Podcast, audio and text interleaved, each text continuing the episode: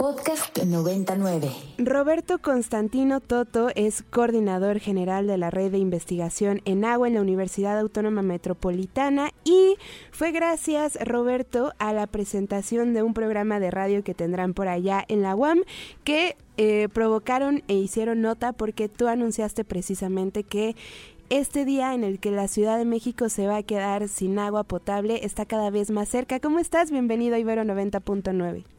Pues estoy muy bien y muy agradecido con que me reciban en, su programa. Muchísimas gracias. Muchísimas gracias, Roberto. Cuéntanos entonces de, de este día.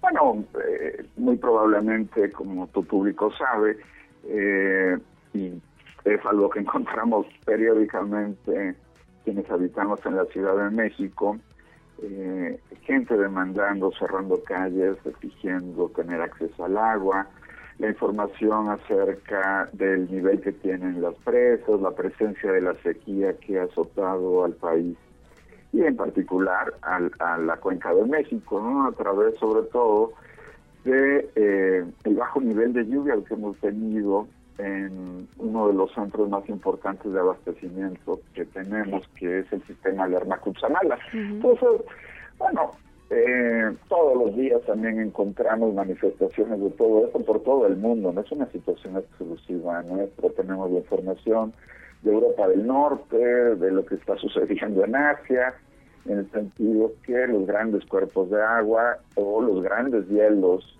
de las altas cumbres en, Europa del Norte, bueno, pues están comprometidos frente al cambio ambiental global. Y esta es una de las eh, principales señales de alarma. Ya está aquí el cambio ambiental global, no es algo que vaya a suceder posteriormente, y una de sus manifestaciones, eh, en el caso de nuestro país y en el caso de nuestra zona metropolitana y de nuestra ciudad, es justamente sus manifestaciones sobre la disponibilidad del agua. Entonces, bueno, es algo que ya tenemos encima, efectivamente, como tú dices. Exacto. Eh, ¿Nos puedes decir entonces, Roberto, leía entonces lo que decías, puede ser ya en qué año estamos? Ya en cinco años o puede ser un poquito más tarde. ¿Nos puedes contar un poco cómo se hacen estas estimaciones?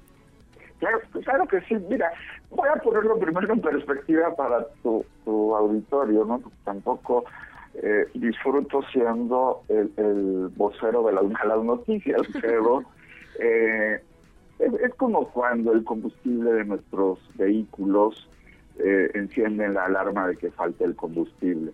Siempre estamos muy interesados en saber en qué momento se va a detener el vehículo. ¿Será en un momento que quede cerca de una estación que nos permita recargar o será justo en el peor momento cuando nos quedemos atravesados en medio de una vialidad importante? Lo mismo, guardando toda proporción, eh, sucede con el asunto del agua.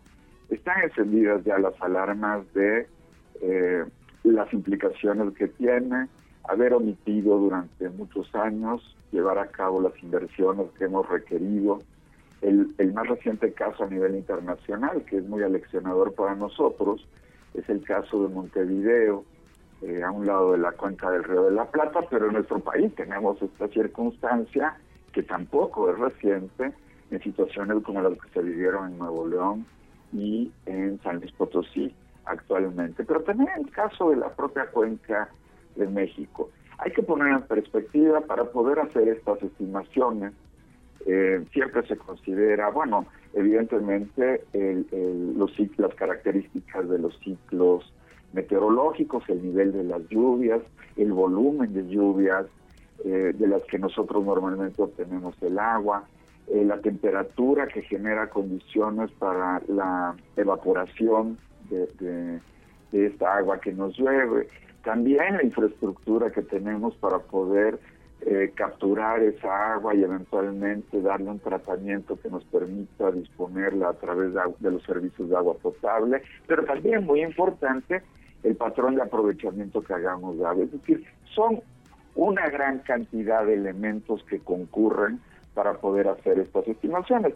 Y estas estimaciones, calculadas por diferentes instancias académicas, científicas y organismos gubernamentales, pues oscilan entre un día cero, eh, hacia el 2028 y algunas otras que suelen ser más generosas hacia el 2050. El, punto importante de todo esto eh, que yo quiero compartir con, con, su auditorio es justamente que antes no teníamos que preocuparnos por el arribo de, de la hora cero en materia de agua, como ocurrió, como muy probablemente recuerden muchos de ustedes, en el contexto de la crisis de agua de Sudáfrica, de Ciudad del Cabo. Y que todos dimos testimonio de esto con lo que con la desorganización y lo caótica que se volvió la vida de las personas recientemente en el caso de la zona metropolitana de Monterrey.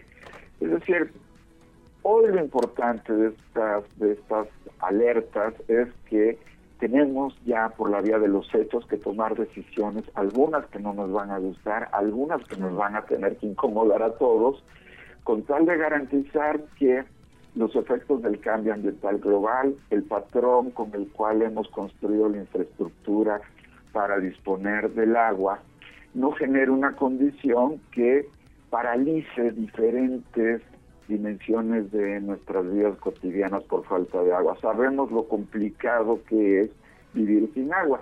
Y el agua, también para ponerlo en perspectiva, es uno de estos ladrillos fundamentales de nuestra existencia como sociedad. Lo que sabemos es que en términos de la vida de las personas, un organismo puede vivir apenas unos segundos sin oxígeno, apenas algún par de días, tres días sin acceso al agua, y quizá unas tres, cuatro semanas sin alimentos. Es decir, de este tamaño de importancia que tiene el agua, que además está en todo, no solo es el agua que bebemos, el agua que utilizamos en la preparación de nuestros alimentos, en la higiene, en nuestros hogares, tiene que ver con la preparación, con, la producción de alimentos, con la producción de cualquier cantidad de artefactos que utilizamos, se emplea en todo su importancia. De acuerdo, Roberto.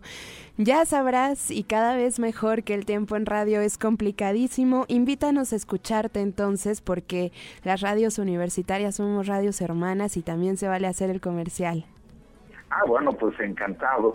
Tenemos ya próximamente el inicio de transmisiones de Agua Cero eh, a través de la frecuencia del 94.1, One Radio, en el horario de 9 a 10 de la mañana, lunes y miércoles, no se lo pierdan y nos dará mucho gusto también recibir a toda la comunidad de la Ibero eh, para compartir estos y otros puntos de vista, porque es un mundo difícil el que a esta generación de jóvenes les tocará confrontar. Exactamente. Te agradezco muchísimo.